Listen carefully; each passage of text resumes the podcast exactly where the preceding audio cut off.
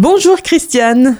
Bonjour Vanessa, bonjour tout le monde et bon 14 juillet. Et aujourd'hui, tu vas nous parler euh, des bienfaits de la vitamine D. Alors, contrairement aux autres vitamines, la particularité de la vitamine D est qu'elle peut être apportée par l'alimentation et synthétisée par l'organisme au niveau de notre peau sous l'effet des UV du soleil. Outre le fait de s'exposer en période estivale, il est difficile de s'exposer le reste de l'année, notamment dans notre région où on a souvent une bonne couverture nuageuse. Un faible ensoleillement peut engendrer l'apparition de carences en vitamine D qui sont fréquemment observées chez la plupart des, des individus, notamment sous nos latitudes où 75% de la population serait D'après une étude en France, 90% des femmes ménopausées seraient en déficience de vitamine D. Il semblerait, selon certaines sources, que les besoins en vitamine D seraient sous-évalués. Alors, quels sont les bienfaits de la vitamine D?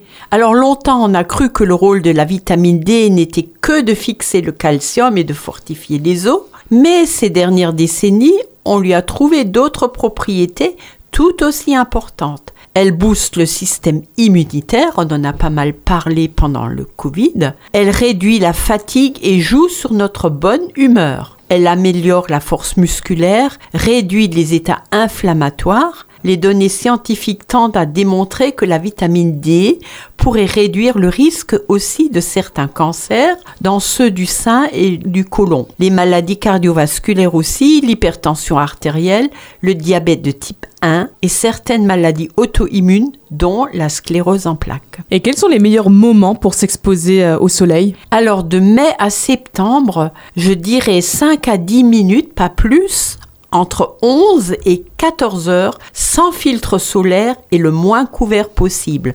Bien sûr, vous pourrez euh, lézarder un petit peu au soleil aussi, où on évite entre 11 et, et 16 heures, 17 heures, et avec du produit solaire. Mais là, pour bien synthétiser la vitamine D, je dirais entre 11 et 14 heures, 5 à 10 minutes, pas plus, et sans filtre solaire. Est-ce que tu peux nous donner des aliments qui sont riches en vitamine D? Alors, on a le hareng, le maquereau, les sardines, le saumon, la truite, le thon, le chocolat noir, à plus de 70% de teneur en cacao, les œufs, le beurre, le fromage, les champignons, le foie de morue en conserve, que je recommande de manger deux fois par mois avec une salade assaisonnée d'huile d'olive qui permet l'absorption optimale de la vitamine D. Et en matière de supplémentation alors je dirais préférer la vitamine D naturelle, donc euh, qu'on trouve euh, dans des gélules ou dans des gouttes d'huile de foie de morue, de flétan, de saumon ou la lanoline de mouton, sous